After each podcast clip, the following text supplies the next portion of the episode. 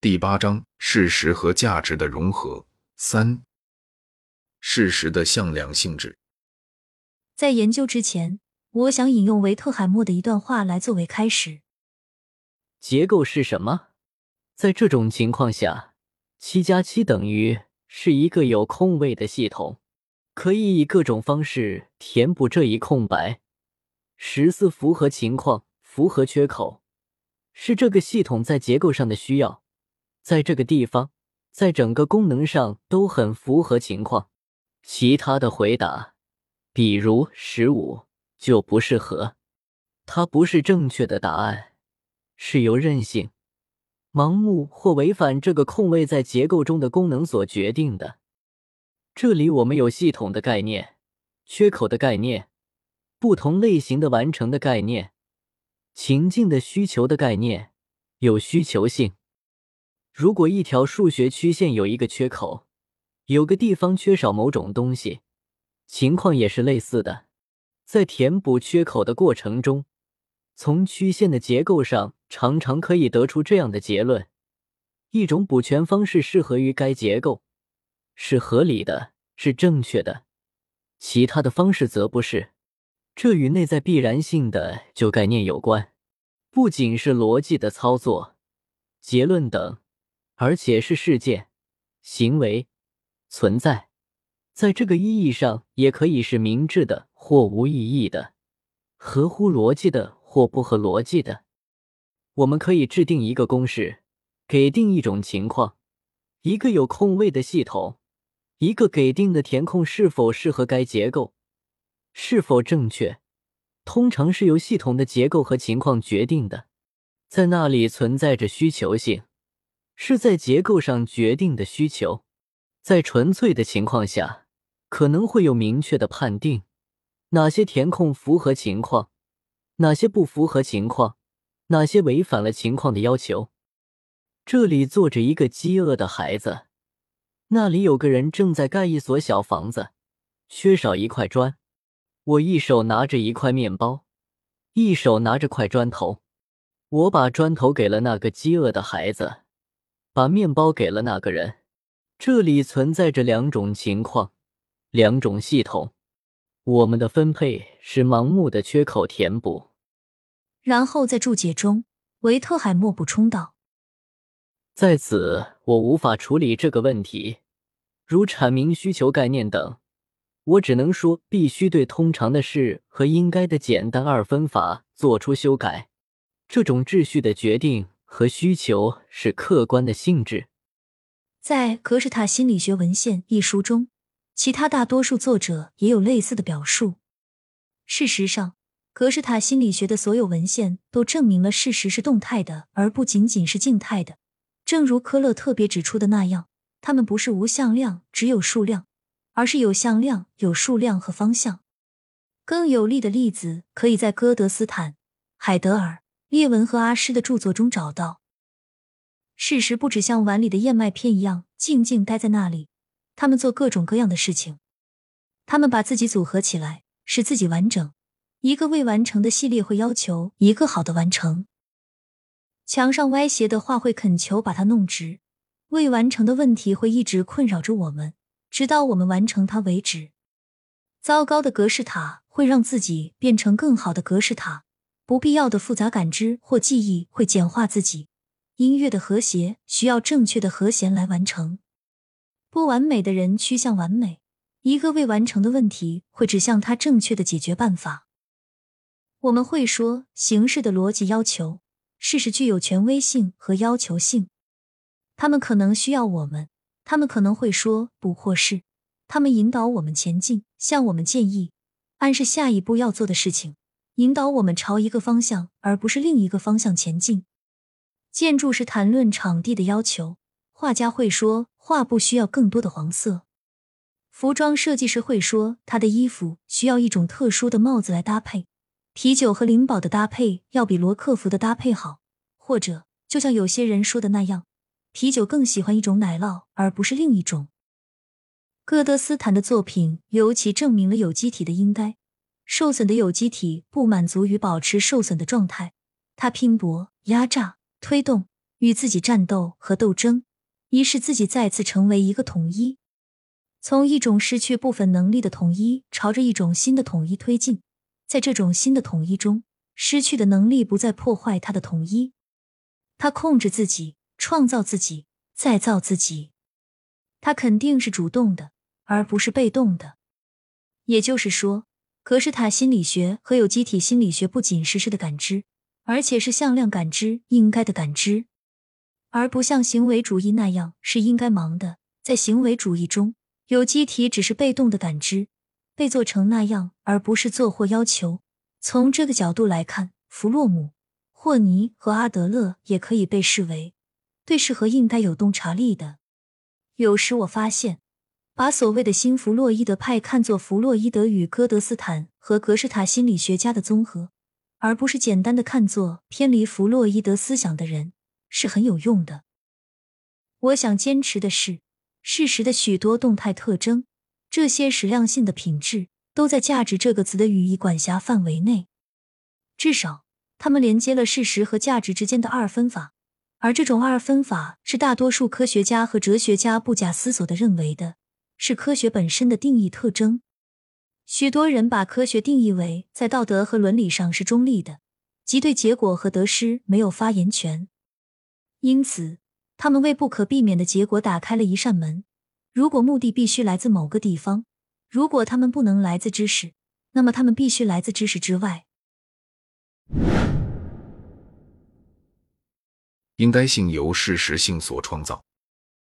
这通过一个简单的阶段引导至更广泛的泛化，即事实的事实程度以及事实性的增加，会导致这些事实应该性的增强。我们可以说，事实程度决定应该程度。事实创造应该，一件事被看得越清楚，知道的越清楚，越正确无误，越具有真实性，也越应该。它变得越是，就越应该，需要的越多。要求的声音就越大，事物越清晰，它就越应该，也就越能成为行动的指南。在本质上，这意味着，当任何事情足够清晰或足够确定、足够真实时，会在它自身内部提出自己的需求、自己的特性、自己的适合性。它要求采取某些行动，而不是其他行动。如果我们把道德、伦理和价值观定义为行动的指南，那么，最简单、最好的指导，指向最果断行动的是事实。他们越是真实，就越能更好的指导我们的行动。我们可以用一个不确定的诊断来举例。我们知道，年轻的精神科医生面对患者会感到不确定、摇摆不定、犹豫不决，对患者宽容、敏感、优柔寡断，他无法做出清晰判断。当他得到许多其他临床意见和一整套互相支持的试验时，如果这些与他自己的感知相一致，并且他反复检查他们，他就会变得绝对肯定。例如，病人是精神病患者，然后他的行为就会以一种非常重要的方式转变，朝着确定、果断和确信的方向转变，朝着确切知道该做什么、何时做、如何做的方向转变。这种确定性的感觉使他能够对抗患者家属或其他有不同想法的人的分歧和矛盾。他可以径自行事，因为他很确定，或者说他毫不怀疑自己已经认识到的事情真相。这使他可以接受可能会给病人造成的痛苦，无视那些眼泪、抗议或敌意。如果你对自己有信心，你就不介意发挥力量。可靠的知识意味着可靠的道德决定。诊断的确定性意味着治疗的确定性。在我自己的经历中，还有一个关于道德确信如何来自事实的确定性的例子。在读研究生期间，我对催眠进行了研究。大学里有条规定禁止催眠。我想，理由应该是催眠根本不存在。但我确信它确实存在，因为我正在进行研究。我确信这是通往知识的捷径。也是必要的研究，所以我可以为我的研究而不惜做出很多事。我对自己的缺乏顾忌感到吃惊。我不介意说谎、偷窃或躲藏，因为我绝对确信自己在做正确的事情。所以我只是做了自己不得不做的事。请注意，做正确的事同时是一个认知词和一个伦理词。我只是比他们更清楚而已。我不必对他们感到愤怒，我只是认为他们对这件事很无知，而不去注意他们。另一个例子是，父母只有在不确定的情况下才会软弱，当他们是确定的时候，他们会是明确的、强烈的、清晰的。如果你确切的知道你在做什么。即使你的孩子哭了、有痛苦或抗议，你也不会感到困惑。如果你知道自己必须拔出一根刺或一根剑，或者如果你知道为了拯救孩子的生命必须割开伤口，你可以毫不犹豫的继续下去。在这里，知识带来了决定、行动、选择和做什么的确定性，因此也带来了力量。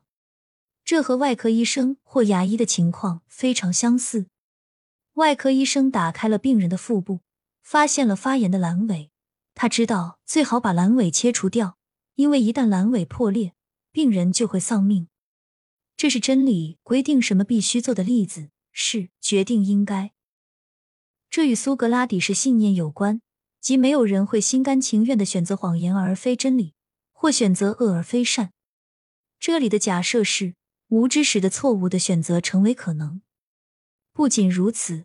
杰斐逊的整个民主理论都建立在这样一种信念之上：充分的知识导致正确的行动，而没有充分的知识，正确的行动是不可能的。自我实现的人对事实和价值的认识。很多年前，我报告说，自我实现的人对现实和真理有很好的认识能力，而且他们一般不会混淆是非。会比一般人更迅速、更肯定的做出道德决定。自那以后，第一项发现得到了足够多的支持，而且我认为我们今天比二十年前能更好的理解它。然而，第二项发现仍然是一个谜。当然，今天我们对心理健康的心理动力学有了更多的了解，因此我们对这一发现感到更加放心，更倾向于期待它会在未来的研究中被证实为事实。我们目前讨论的背景允许我提出自己强烈的印象，当然，这必须得到其他观察者的证实。这两个发现可能有着内在的联系，也就是说，我认为对价值观的清晰认识，在一定程度上是对事实的清晰认识的结果，或者他们甚至可能是一码事。我称其为必认识，对存在的认识，对人或事物本质的认识，更经常发生在健康的人身上。似乎不只是对深层确实性的一种认识，同时也是对相关对象应该性的一种认识。也就是说，应该性是一个深刻感知事实性的内在方面，它本身也是一个可感知的事实。这种应该性所要求的品格，或是需求性或内在的行动要求，似乎只影响那些能清楚的看到知觉的内在本质的人。因此，存在认知会导致道德确信和果断。就像高智商可以带来对复杂事实的清晰感知，或者在相同的意义上，一个天生敏感的审美感知者可以看到色盲者或其他人看不到的颜色。有一百万色盲的人看不见地毯是绿色的，但也没有什么区别。他们可能认为它是灰色的，但这对清楚、生动、无污的看到事情真相的审美感知者来说没有影响，因为更健康。更敏锐的人很少会应该忙，因为他们可以让自己感知事实的愿望、实施的要求、需求或祈求，因为他们可以因此允许自己像道家那样被事实所引导，因此少去了决断的麻烦。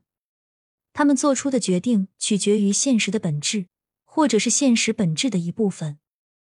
如果一个对象的事实面与该对象的应该面是可分离的，那么对于区分是认识和是盲性。以及应该认识和应该盲，可能会有所帮助。我认为一般人可以被描述为是认识但应该忙，健康者更能认识应该。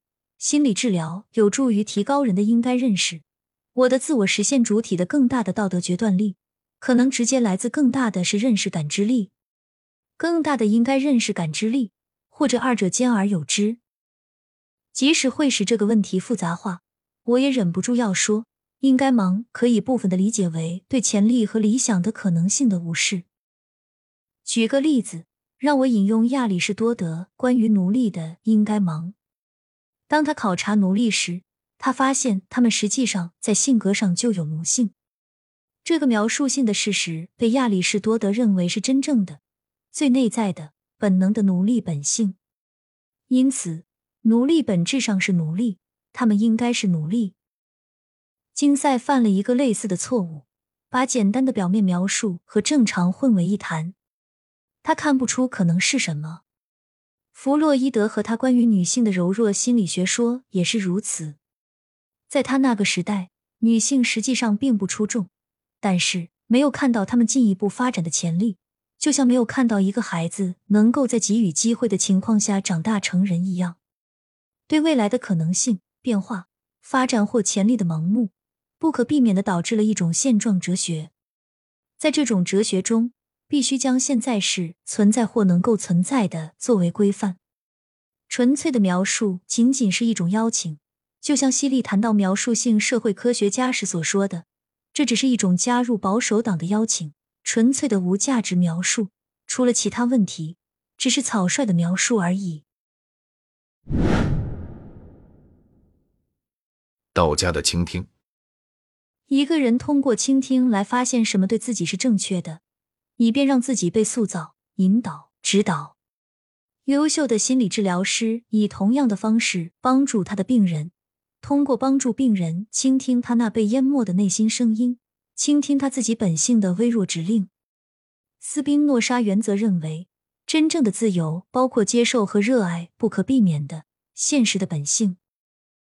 同样的。通过同样的方式倾听世界的本质和声音，通过对他的要求和建议保持敏感，通过使他的声音能被听到，人们发现怎样对待世界才是正确的：接受，不干涉，不要求，顺其自然。在日常生活中，我们一直都是这样做的。